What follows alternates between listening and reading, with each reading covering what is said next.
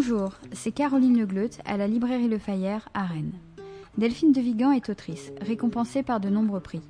Elle évoquait déjà la télé-réalité dans D'après une histoire vraie, prix Goncourt des lycéens et Renaudot en 2015. Elle signe avec Les enfants sont rois, un roman entre l'essai et le polar. À la librairie Le Fayère, nous aimons l'écriture maîtrisée, sans superflu de Delphine de Vigan. Dans son dernier opus, les propos questionnent. Texte clairvoyant et glaçant.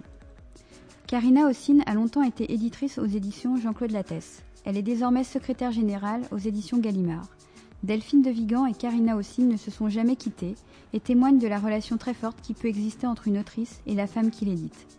Ce qui se lit aujourd'hui avec Delphine de Vigan et Karina Ossine.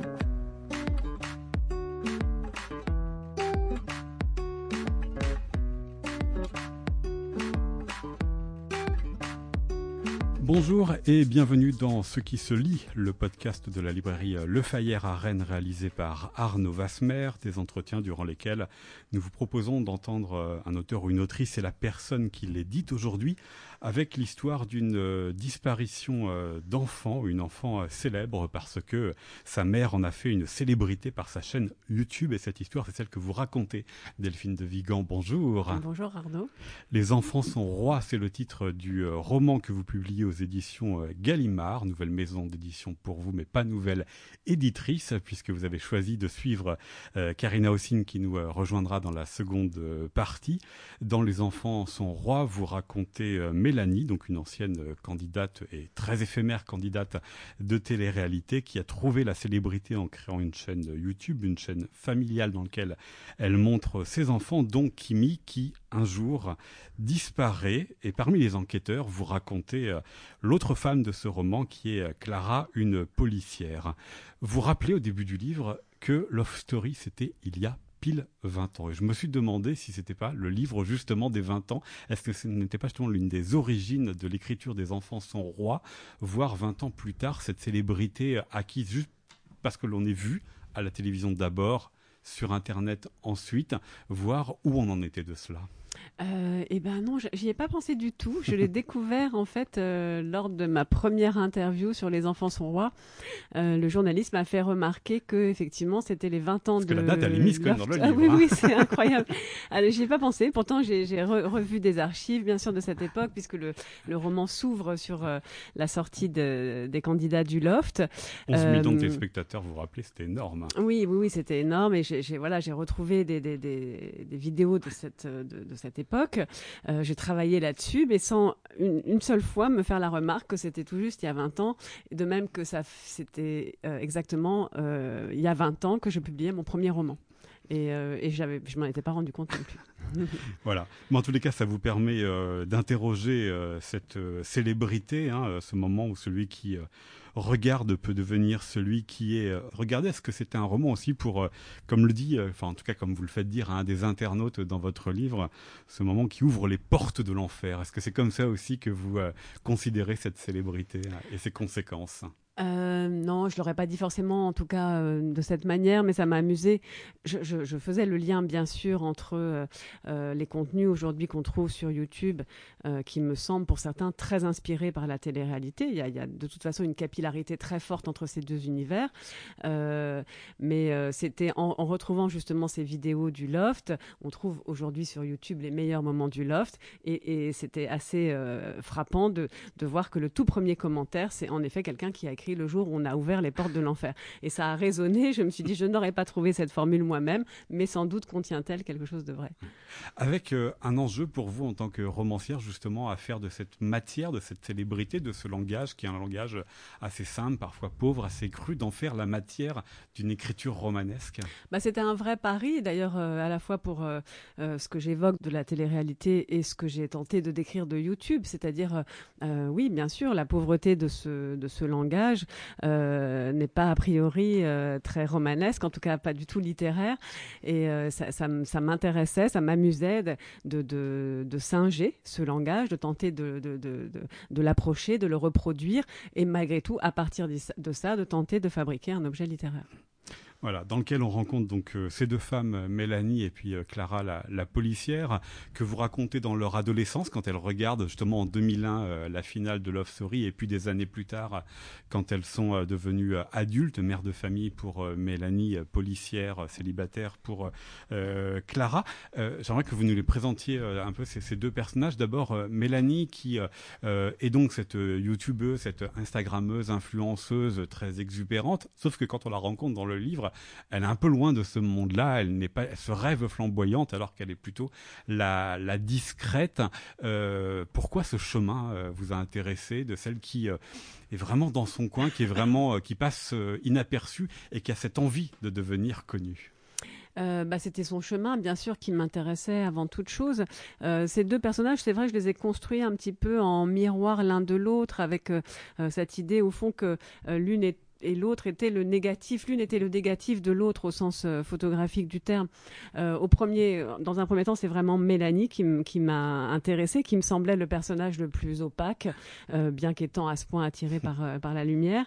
et oui, j'avais envie d'imaginer, parce qu'au fond, c'est la seule ressource que, j'avais, d'imaginer la trajectoire de cette femme, quelle trajectoire intime, familiale, sociale pouvait conduire une femme de cette génération euh, à exposer de ses enfants de la sorte et à s'exposer bien sûr elle-même.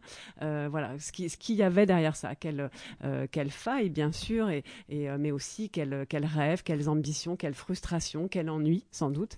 c'est bizarre parce que évidemment les, les, deux derniers mots que vous utilisez, Delphine de Vigan, frustration et ennui, parce qu'à un moment vous la présentez devenue mère de famille et dans une famille où ça va très bien avec son mari, avec son premier enfant Samy, puis avec ce second euh, euh, Kimi, c'est-à-dire qu'elle ne semble pas, elle a rêvé de devenir célèbre, mais il y a un moment, cette frustration, cet ennui, elle ne le vit pas complètement. Oui, mais d'une certaine manière, peut-être qu'elle est. Euh, c'est un lecteur qui m'a dit, elle est une sorte de, de, d'Emma Bovary des temps modernes. Euh, peut-être qu'elle a trop rêvé justement et que d'ailleurs sa, sa, famille, elle l'a construite un petit peu, euh, sans doute avec une certaine conformité sociale au fond. être être une épouse, être une mère, pour elle, c'est, un chemin tout tracé. c'est d'ailleurs aussi comme ça, c'est l'éducation qu'elle a qu'elle a reçue. Et, et, au fond, quand naît son premier enfant, même si tout ça lui semble dans l'ordre des choses, elle elle se trouve trouve euh, euh, confrontée à une forme euh, d'ennui. Il y a ce rêve, bien sûr, qu'elle n'a pas réalisé, ce rêve de célébrité, de notoriété qu'elle a, qu'elle a depuis l'adolescence. Et puis, il y a qu'à un moment donné, ben, les journées lui paraissent un peu vides, un peu, un peu longues. Elle se demande ce que va être son avenir. Et quand repasse une deuxième fois cette chance qu'elle a, entre guillemets, raté une première, elle, elle la saisit à bras le corps. Sauf que dans ces deux chances, elle n'est pas la même. Dans la première, en tant que candidate de télé-réalité, Delphine de Vigan, cette Mélanie est une jeune femme très naïve, très loin de ce monde-là. Et dans la seconde, c'est en tant que mère, véritablement avec ce statut qu'elle acquiert à la célébrité et avec la question de l'engagement des autres membres de sa famille, malgré eux, surtout les enfants, quand ils ont euh, moins de 10 ans euh, l'un et l'autre.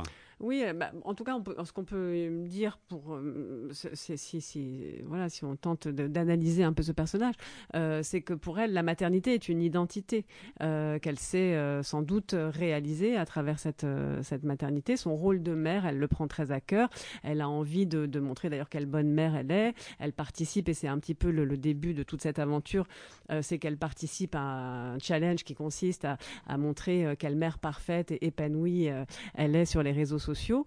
Euh, et petit à petit, cette, euh, voilà, cette identité euh, la renforce, la construit. Et ce, cette jeune femme qui était, comme vous le disiez, un peu effacée, un peu en retrait, trouve un, terrain d'expression de, et d'épanouissement dans ce, dans ce rôle de super maman. Oui, de super maman justement, avec la question de qu'est-ce quelle super maman on veut présenter aux autres, quelle image de soi et de sa famille on veut présenter aux autres, parce que c'est ça aussi l'un des cœurs de ce roman, c'est qu'il y a énormément de vidéos qui sont tournées toutes les semaines, donc c'est un véritable travail, un véritable investissement au détriment euh, aussi des, enfants que l'on risque d'user, mais on présente l'image que l'on veut. Euh, parce que ces vidéos, elles sont écrites, elles sont montées. C'est d'ailleurs euh, ce que fait son mari qui a quitté son travail pour cela. Donc il y a un jeu aussi entre ce qu'elle est et l'image qu'elle veut donner, la fabrication de l'image qu'elle veut donner. Oui, bah, c'est le propre de, tous ces réseaux sociaux, bien sûr. Est-ce que, de même que la télé-réalité ne nous raconte pas la réalité. Ah bon, euh, les, les, voilà, euh, YouTube et Facebook et Instagram ne nous racontent pas non plus la réalité. Donc euh, voilà, c'est le personnage qu'elle a décidé de développer en tout cas et de, et de donner et de donner à voir. Avec la difficulté que quand même ces vidéos prennent tellement de place, cette euh, image de super maman prend tellement de place qu'on peut se demander qui elle est en réalité, qui elle est euh, si elle n'avait pas euh, tout cela. Et c'est d'ailleurs là qu'il y aura un enjeu avec la question de la disparition de sa fille. Mince, est-ce que je n'en ai pas trop donné, trop dévoilé de moi-même sur les réseaux sociaux? Est-ce que c'est une des pistes qui est abordée à un moment? Est-ce qu'il n'y aurait pas un enlèvement, quelque chose comme ça, parce que j'aurais trop dévoilé de choses oui, en tout cas, elle, entre dans une sorte de spirale comme ça d'exposition de, sa vie euh, de famille, de sa vie euh, privée, euh, puisque de fil en aiguille, partant de ses vidéos YouTube où elle met en scène ses enfants, elle en vient à ouvrir un compte Instagram où elle raconte par le menu sa journée et celle de ses enfants. donc voilà, forcément, c'est une sorte de récit continu qu'elle fabrique d'elle-même, un récit qui est une forme de fiction, évidemment mais dans lequel, malgré tout, euh, euh, surgissent des éléments de réel, comme par exemple son adresse euh, au détour d'une story. Et cette adresse, elle est un, indice important quand, une fois que la, petite fille a disparu. Mm. Alors il y a Mélanie dans Des enfants sont rois, Les enfants sont rois, Delphine de Vigan, votre roman, et puis il y a Clara. Et vous l'avez dit, elles sont finalement l'une et l'autre comme les photographies, le positif et le négatif jusque dans la manière finalement de mettre en récit euh, la réalité. C'est-à-dire que Mélanie fabrique une mise en récit inventée. Et le travail de Clara, qui est procédurière, insistez-vous euh, dans votre livre, c'est une manière aussi de mettre en récit la réalité cette fois-ci. C'est-à-dire qu'elle se fait la, la chroniqueuse des enquêtes, en plus de donner de la cohérence et de former le dossier pour qu'il soit aussi solide que possible avant d'être mis au juge et euh, ou au, procureur. Donc finalement, ces deux femmes mettent en récit oui, c'est intéressant. Je l'ai jamais vu comme ça. C'est très intéressant. Je pourrais le, je pourrais le dire dans les prochaines interviews. je vous l'accorde sans problème. Euh, oui, oui, c'est vrai qu'elles sont toutes les deux dans une forme de mise en récit. Mais à, l'inverse, euh, en effet, pour Clara, il s'agit au contraire euh, d'éviter de, de, fabriquer de la fiction, d'être au plus près du réel, des faits, de, des indices, des détails. Et c'est son travail de, de, procédurière, d'abord de figer la scène de crime, comme on dit, donc de raconter tous les éléments, comment s'organise l'espace, tous les éléments qu'on a pu trouver au moment de la disparition de la fillette. Et puis ensuite, euh, elle, est vraiment garante du récit judiciaire, c'est-à-dire euh, où l'enquête euh, les a menés, pourquoi on a abordé cette piste et puis ensuite on l'a refermée, pourquoi on a demandé telle perquisition, pourquoi on a envoyé tel élément à tel laboratoire, qu'est-ce qui, ce qu'on en a retenu, etc. Euh, ce qui m'amusait aussi chez Clara, c'était la proximité, d'une certaine manière, de son travail avec celui de, l'écrivain, en tout cas parfois, tel qu'il peut l'être parfois. Mais au fond, le travail de l'écrivain, il est aussi proche de celui de Mélanie, qui fabrique de la fiction. Donc euh, voilà, c'est intéressant de, le dire comme ça. Est-ce que, euh, alors comme Mélanie et comme Clara, vous êtes envahi totalement par votre métier? Parce que c'est là aussi que vous mettez en scène dans Les Enfants sont rois. Mélanie, toute sa vie est faite en tant que mère qui doit se montrer, qui doit s'inventer dans les images, mais vous le aussi pour Clara. Toute sa vie tourne autour de son activité de, de policière, de son cadre de vie, de ses relations sociales et des sujets de conversation. Donc, est-ce qu'il n'y a pas aussi un peu de, de cela chez vous et de, euh, vous chez elle hein? Bah, C'est vrai, je pourrais, le, je pourrais reprendre un petit peu, enfin, en tout cas, l'analogie n'est pas, euh, n'est pas superflue dans le sens où, euh, alors, c'est pas forcément aussi accaparant qu'un travail de, de flic. Ce qui m'amusait aussi chez, chez, chez Clara, c'est que souvent, effectivement, les flics ont tendance à se voir entre eux parce que je pense qu'ils sont confronté à quelque chose, à une réalité qui est difficilement euh, partageable. Euh, et, en l'occurrence, elle, vit dans une résidence qui est euh, réservée aux flics, etc. Donc, pour l'écrivain, non, on a, enfin, on vit moins entre nous. En tout cas, en ce qui me concerne, je ne vois pas forcément que des écrivains. Une activité solitaire. oui, voilà, c'est une activité plus solitaire. Mais ce qui est sûr, c'est que c'est quelque chose pas forcément d'envahissant parce que je le, je le, je le, dirais pas comme ça, mais en tout cas, euh, aujourd'hui, je me rends bien compte que je vis, depuis 20 ans que j'écris et que j'ai la chance de publier, euh, que je vis ma vie comme, comme, un, comme une écrivain, comme un, comme un écrivain.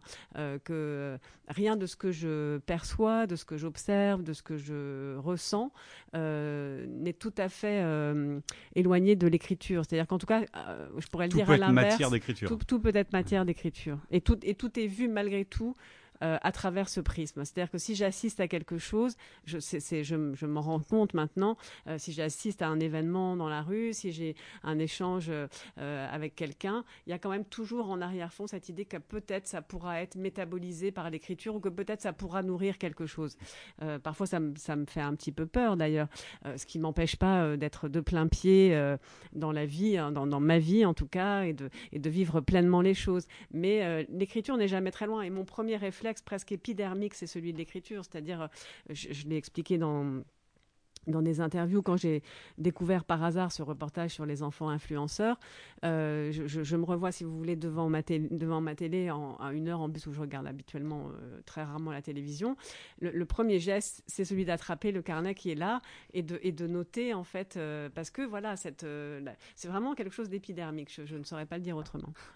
Est-ce que vous avez l'impression, avec Les Enfants sont rois, des films de Vigan, de faire un, roman, euh, ça y est, qui n'est pas daté, mais en tout cas qui appartient au passé Parce que dans tout livre, il y a la question, les enfants sont rois, mais ils sont rois euh, malgré eux, parce que ce sont les enfants influenceurs que les parents mettent euh, en scène et mettent sous la, sous la lumière. Mais dans le livre apparaît euh, une loi de 2020 qui a vraiment été discutée, qui a vraiment été votée, qui a encadré cette activité pour faire attention justement à l'exposition et au temps que ces enfants influenceurs consacraient à cette activité. Est-ce que c'est un roman déjà qui raconte une histoire en partie révolue? Non, je ne crois pas du tout, mais je me suis beaucoup posé la question parce qu'effectivement, j'ai commencé le, le, le, texte et les recherches sur le texte, euh, les recherches en amont qui étaient nécessaires, en tout cas qui me semblaient nécessaires avant de me plonger dans l'écriture, euh, je les ai commencées avant d'entendre parler de cette, de cette loi. la loi a été votée effectivement le 19 octobre 2020, donc euh, voilà, un roman, ça ça met pas trois mois à s'écrire. Oui, bien sûr, et puis elle a été mise en application là au mois d'avril, donc c'est très récent.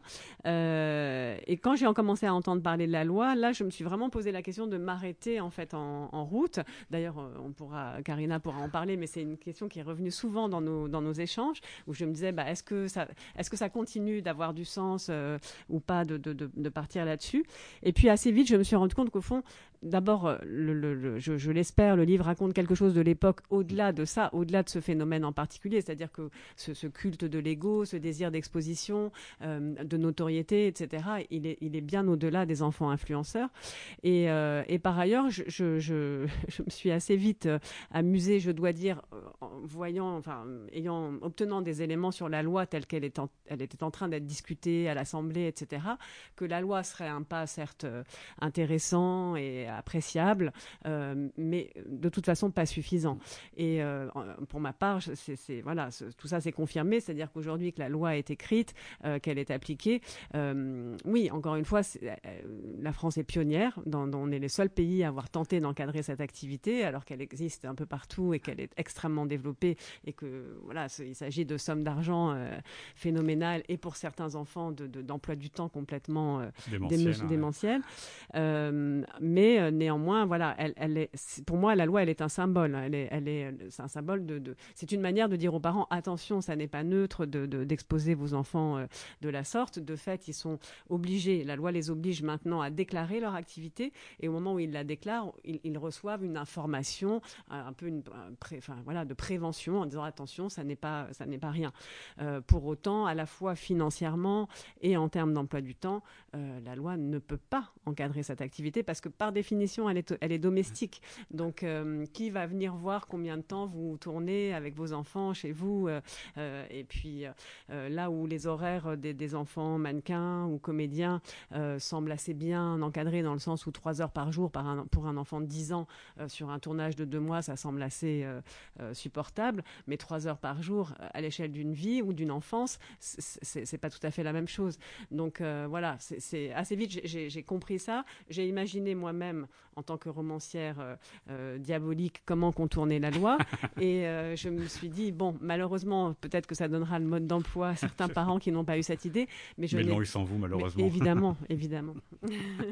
Alors, puisque vous avez cité Karina Ossine, Delphine de Vigan, ça a permis de faire la transition avec ce qui est aussi au cœur de ces podcasts, c'est la, relation qu'entretiennent les, les autrices avec leur éditrice, donc ici euh, Karina Ossine, que vous avez euh, suivi en rejoignant à votre tour Gallimard. Qu'est-ce que vous attendez de votre éditrice livre après livre Oh, j'attends. Euh, je dirais qu'il y, a plusieurs étapes dans le, dans, dans, dans, le processus euh, d'écriture. Voilà. Euh, je, pense que Karina les a très bien comprises en, en, ce qui me concerne. Dans un premier temps, j'attends un encouragement, c'est-à-dire qu'un petit peu comme un enfant à l'école maternelle, j'ai besoin qu'on m'encourage, qu'on me dise mais oui, ça va être très bien, tu vas y arriver, ça va être formidable. Et je, je la soupçonne d'ailleurs de me dire ça de manière un peu systématique. même si ça n'est pas le cas. Mais euh, non, voilà, j'attends en fait d'abord un élan, c'est-à-dire de, rencontrer malgré tout, quand je, lui parle toujours en amont de l'écriture, de, l'idée du livre. Euh, parfois d'ailleurs, il m'est arrivé d'avoir le sentiment d'en parler trop bien euh, et qu'ensuite ce serait beaucoup plus compliqué de, l'écrire ou d'être à la hauteur de peut-être du désir que j'avais fait naître chez elle. Ça m'est arrivé une ou deux fois. donc voilà, d'abord une adhésion, un élan, etc. Et puis ensuite, je, lui fais peu lire en cours de route. Euh, au début, d'ailleurs, je, ne lui faisais jamais lire euh, tant que je n'avais pas fini une première version du, roman. Euh, c'est moins vrai parce que c'est vrai qu'à plusieurs reprises ces derniers temps, j'ai fait lire à mi-parcours. Et là aussi, j'ai à la fois vraiment besoin de son retour, si vous voulez, tout au long de l'écriture, même si elle ne lit pas, on échange beaucoup. Et donc, je peux être amenée justement à évoquer des difficultés que je rencontre, des questions que je me pose. On parlait de cette loi euh, sans, qu'elle ait rien lu à ce moment-là, euh, je lui disais, oui, tu sais, il y a une loi qui est à l'étude, est-ce que finalement ça ne va pas désamorcer euh, l'intérêt potentiel pour le livre, etc. Voilà, on échange beaucoup sur, euh, euh, à la fois sur le livre et, bien au-delà. Finalement, ça, ça, fait partie des choses qui me, euh, qui m'inspirent, qui me, qui me nourrissent. Et puis ensuite, une fois que je, rends le texte, bah, j'attends de sa, sa, part un regard, un retour, des, remarques, parfois des suggestions. Il y, a, des livres sur lesquels elle est intervenue davantage que d'autres. je dirais qu'il y a certains romans qui, qui finalement ont nécessité très peu de, de. Euh, ou de, voilà de retravail, euh, là où d'autres euh, en ont nécessité davantage.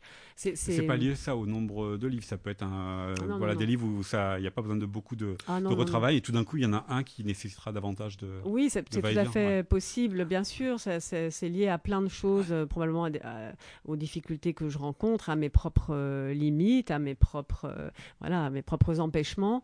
Et puis voilà enfin je pense à un texte par exemple comme Les Loyautés, qui est un texte vraiment euh, euh, au cordeau, euh, pour, lequel j'avais mis en place une, espèce de mécanique extrêmement minutieuse. je pense que c'est un des textes sur lesquels tu es le moins intervenu, parce que tout était en place, et ça je le ressentais bien moi-même en fait, alors qu'à d'autres moments, on a pu avoir des échanges qui ont remis vraiment en question euh, des aspects du roman. Euh, bon, l'exemple le, plus fort, que, le plus flagrant dont j'ai parfois parlé, c'est Nous et moi, qui est un livre que j'ai entièrement réécrit. Donc euh, là, j'étais ressortie du bureau, je n'étais pas très contente. mais, mais sinon, et, pour le mieux, c'est-à-dire que j'ai à la fois tous les ingrédients étaient là, et en même temps, pour des raisons sans doute d'ailleurs très inconscientes et très intimes, je, je n'avais pas pris le texte à bras le corps. J'étais restée moi-même un peu en dehors du texte. Et simplement, je pense qu'à ce moment-là, Karina me l'a fait remarquer. Euh, je me souviens qu'elle m'avait dit ça va être formidable, mais tu as fait la moitié du chemin, sauf que ça faisait quand même déjà un petit moment que, j'étais dessus. Et puis c'était hum, à l'époque où je travaillais encore en entreprise, où j'écrivais la nuit, où j'avais pris un congé sans solde d'un mois pour pouvoir terminer le roman. Donc tout ça, c'était beaucoup de déception de penser, euh, d'imaginer qu'il allait falloir se remettre au travail. Euh, et, au fond, c'est dans cette phrase de, de, de me dire, tu as fait la moitié du chemin. Elle m'avait dit quelque chose qui ressemble à ça. Je, ce ne sont pas les mots euh, qu'elle avait employés, mais en gros, c'est comme s'il y avait quelque chose euh, qui t'avait qui, retenu et que tu n'étais pas allé au bout de, de, ton projet, de ton sujet. Et je, suis, je suis partie de son bureau euh, très en colère, hein, je pense qu'elle s'en souvient, et euh, en me disant elle n'a rien compris, euh, etc. Bon, et puis je suis arrivée chez moi, c'était un, on s'était vu un vendredi soir, et, et le, le, dimanche, tout d'un coup, je me suis dit elle a raison. Et, et, je vais recommencer. Donc je l'ai appelé le lendemain, je lui ai dit écoute, à dans six mois, huit mois, je ne sais pas. Et j'ai entièrement réécrit le livre et en fait c'est tout ce que tout, c'est vraiment cet, endroit où le livre me touchait, en fait. Mais c'est une fiction, mais euh, cet endroit où, cette fiction me touchait davantage et sans doute m'impliquait davantage, je l'avais complètement mise à distance. Et ça, rendait sans doute euh, euh, ce travail un peu impersonnel ou je ne sais pas. Enfin, et, là, j'ai juste réécrit le livre en me l'appropriant. C'est le souvenir que j'en garde en rentrant pleinement dans, la tête des personnages et, le corps des, personnages. Euh, je l'ai dit, c'est le premier livre, Les Enfants sont rois, que vous publiez chez Gallimard, parce que vous avez le choix, fait le choix de quitter votre maison d'édition, mais de garder, de conserver ce lien avec votre éditrice. Est-ce que c'est une question qui s'est posée de savoir si, voilà, quelle, laquelle des deux maisons d'édition vous allez poursuivre? Non, non, euh. non, pas une seconde. Euh, clairement, si vous voulez, ce lien, euh, quand on a la chance de le, de, le trouver, de le rencontrer, il est tellement précieux. Avoir un éditeur ou une éditrice qui, qui, qui, comprend votre travail, qui comprend votre trajectoire, qui comprend vos doutes, qui comprend, je le disais tout à l'heure, qui connaît vos limites aussi. Euh, qui sait aussi ce vers quoi vous avez, vous, vous, tendez, ce, vers quoi vous voulez aller, ce vers quoi peut-être un jour, ce à quoi peut-être un jour vous parviendrez. C'est tellement précieux, si vous voulez, que euh, Karina serait allée dans, la plus obscure maison d'édition, euh, je, ne sais où, je, l'aurais suivi. Et je crois qu'elle le sait. et voilà, c'est donc aux éditions Gallimard que l'on peut découvrir votre nouveau roman pour lequel vous avez été invité par la librairie Le Fayard pour une rencontre à Rennes. Les enfants sont rois Delphine de Vigan. Merci beaucoup à vous. Merci.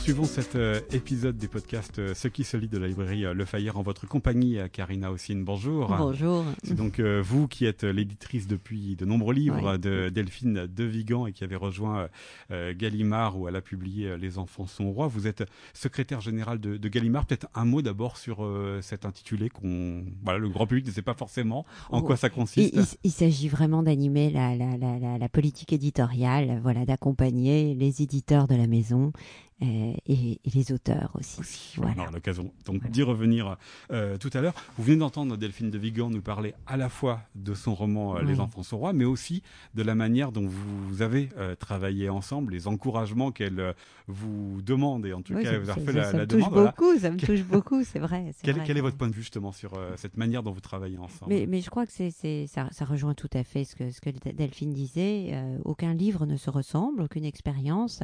Ce qui est certain, c'est que au fil du temps euh, l'intervention à proprement parler. J'ai jamais, je ne suis jamais intervenue sur ces textes. Euh, effectivement, les choses peuvent être de l'ordre des suggestions, euh, mais Delphine s'est déployée dans l'espace de, plus de 15 ans, puisque ça fait maintenant plus de 15 ans que, nous nous fréquentons. et je, dois vraiment dire que ça se joue en effet quelquefois à la périphérie, c'est-à-dire que c'est vrai que traditionnellement elle me montre peu, elle me montre quelques feuillets quand même euh, à, mi-parcours, jamais forcément d'ailleurs euh, euh, une, moitié du texte, parfois 60, ce qui me permet en effet, elle parle toujours très très bien de ses personnages, mais c'est une forme de frustration. Et puis pour véritablement avoir un échange qui repose, qui est incarné, qui a une forme de représentation quand même c'est mieux d'avoir un peu lu et un début. Ce qui est toujours assez bluffant chez Delphine, et ça, ça se, manifeste de livre en livre vraiment, euh, c'est euh, que les idées sont toujours là, très fortes. Elle le dit. Elle a ce, quand, elle parle de ce, de ce lien épidermique avec ses carnets, euh, ça fait tellement partie de sa personnalité d'avoir toujours son, son, son, son, petit carnet à portée de main pour noter des idées, car les idées sont là, sont fortes, elles sont puissantes, mais elle est sans doute euh, l'une des, des, des, des, écrivains que je connais, l'une des écrivaines, euh, capable véritablement de transformer romanesquement des idées. C'est-à-dire que quelquefois, chez les romanciers, euh, même en pleine maîtrise de leur, de, de leur art, on peut avoir cette espèce d'écueil de sacrifier un peu trop à la thèse ou à l'idée et d'être un peu en retrait euh, sur le romanesque. Chez Delphine, il y a une espèce de puissance comme ça, euh, romanesque, incroyable. Qui fait qu'elle fait... pardon, je me permets de couper, mais comment du coup elle vous a présenté ce, livre? Elle vous a présenté ce livre par le sujet ou par les personnages de par Mélanie le sujet, Clara? Par le sujet, mais euh, sans dévoiler de, de, de, de, de secrets. Euh, ça n'est pas une chose qui m'a totalement étonnée, dans le sens où ce sujet-là était sans doute euh, à l'œuvre, sans doute en germe depuis bien longtemps chez elle, car c'est vrai, il y a eu cette espèce de, de genèse, de, de, de, moment un peu fondateur dont elle parle de ce documentaire qu'elle a vu et qui. Euh, mais euh, ce qui est certain, euh, c'est que ça faisait un certain temps qu'elle était très occupée euh, par ce qui se jouait sur les réseaux sociaux. Euh, et par, par la célébrité aussi, parce que c'est pas le premier livre de Delphine de Vigan dans lequel il est question de la célébrité. Mais non seulement, vous, vous, vous avez tout à fait raison. Et au-delà de ça, euh, quand on parle de cette forme de télé-réalité qui était là depuis toujours, etc., ce travail sur l'illusion, et d'ailleurs elle ne s'en cache pas, euh, la télé-réalité est un sujet qui, qui l'occupe depuis, je crois, depuis ses, ses, tout premiers livres. Enfin, c'était vraiment au cœur de... de et, et celui de l'illusion, qui est un peu le corollaire de cette réalité en tout cas, euh, est aussi à l'œuvre depuis toujours. Le rapport entre réalité et fiction, qu'est-ce qui est du ressort de, la vraie vie, euh, de nos projections, de la vie dont on rêve, de celle qu'on, enfin vraiment de toutes ces vies qu'on s'invente, euh, a été le sujet du premier texte sur lequel nous nous sommes rencontrés toutes les deux.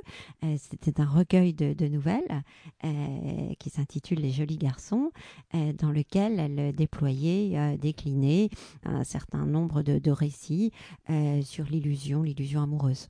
Euh, et sur l'époque, voilà. parce que c'est ça aussi qui caractérise euh, peut-être les, les, romans de Delphine de Vigan, c'est sa manière de saisir l'époque et d'être à la mode, mais sans être jamais démodé. C'est-à-dire qu'on peut relire les premiers livres, ils racontent leur époque, oui. mais on peut encore les lire pleinement aujourd'hui. Oui, mais justement, peut-être, je ne sais pas si elle est à la mode. euh, c'est vraiment la question, c'est que il euh, y a une espèce de profondeur qui, euh, enfin, qui est en tout cas quelque chose qui touche à l'essence. Et ça, j'espère, touchons du bois, que ça ne se démode pas. Voilà.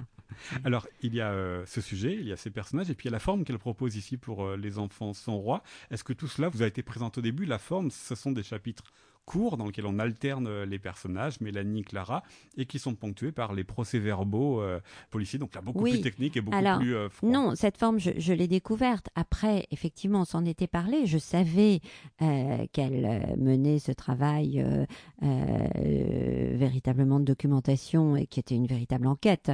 Euh, mais la question de la forme est vraiment une chose que j'ai découverte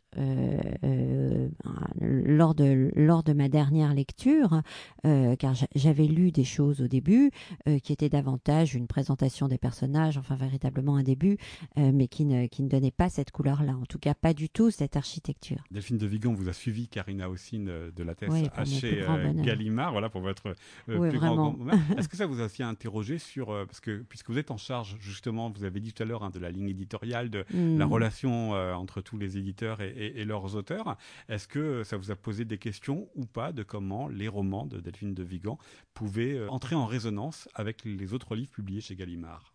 Quoi, il pouvait avoir une touche Gallimard? Oh, il me semble que euh, voilà, Gallimard est, une maison qui, qui, qui publie euh, les plus grands auteurs et que Delphine y avait toute sa place. Alors, c'est pas la première fois dans ces podcasts qu'on s'intéresse à Gallimard. On l'a fait avec l'écrivaine Dominique, Dominique Bonnat. Bonnat oui, et tout puis, récemment, voilà, formidable. Et Jean-Loup Champion. Et Jean-Loup Champion, ouais. son, son, son éditeur. éditeur. Voilà, il nous disait aussi que publier dans la, dans la collection Blanche, donc qui est la collection dans laquelle vous publiez euh, Delphine de Vigan, c'était aussi, ça permettait aussi de, une grande diversité. Est-ce que c'est comme ça que vous définiriez la ligne éditoriale? De cette collection et de la maison édition à Gallimard Oui, enfin, une, une, une, grande curiosité. Je pense que c'est vraiment une maison qui euh, est ouverte euh, à, toutes les, à toutes les voix, à toutes les littératures, euh, dès lors, effectivement, euh, en même temps qu'elles qu'elle répondent à une certaine exigence en même temps.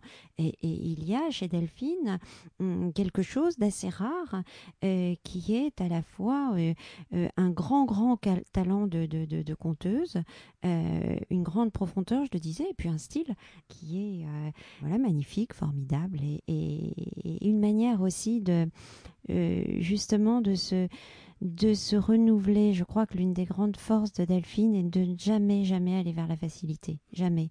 Aucun, enfin, certains des, bien sûr, euh, tous ces livres sont traversés par, euh, par des thèmes récurrents et, c'est bien naturel que les romanciers aient des obsessions, mais elle réfléchit toujours à l'aspect formel, pas du tout de façon artificielle, mais vraiment avec beaucoup, beaucoup d'exigences. Je laisse le roman les, enfants sont rois un instant, Karine Assine, pour s'intéresser justement à la, ligne éditoriale comme de, de Gallimard. Qu'est-ce qu'il doit y avoir pour vous dans, dans un texte ou chez un auteur pour que vous l'éditiez?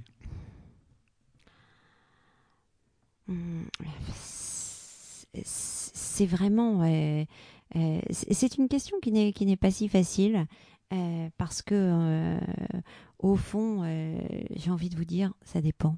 Une langue, c'est certain, un univers également, une façon de nous toucher, un style.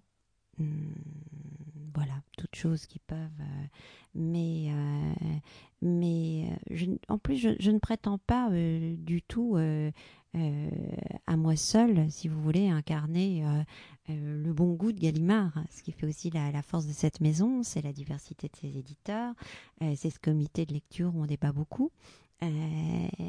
Euh, ce, sont aussi, euh, euh, c'est aussi la place laissée à, des jeunes voix, des jeunes voix qui qui viennent d'horizons extrêmement différents. Donc donc je, crois en effet que dès lors que, un romancier nous, nous, nous, donne accès à, un monde avec un style particulier, une langue particulière, des personnages, une manière aussi de, de nous émouvoir, c'est tout à fait intéressant à partir de là. Vous avez, euh, vous avez tout à l'heure, euh, Karina aussi, en, présentant euh, ce poste de secrétaire général de Gallimard, vraiment insisté sur le fait que vous, voilà, vous organisiez les relations entre les différents éditeurs. Alors vous et puis Antoine Gallimard à la tête de, Gallimard, comment est-ce que vous décidez qu'un nouveau texte d'un auteur qui n'est pas encore entré chez Gallimard, bah, vous allez le confier à tel éditeur plutôt qu'à un autre.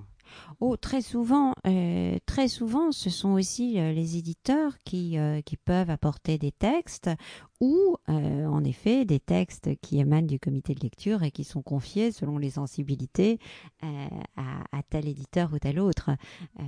ça sont effectivement des choses qu'on sent, qu'Antoine Gallimard sent très bien parce que il connaît, il fréquente l'équipe depuis plus longtemps que moi.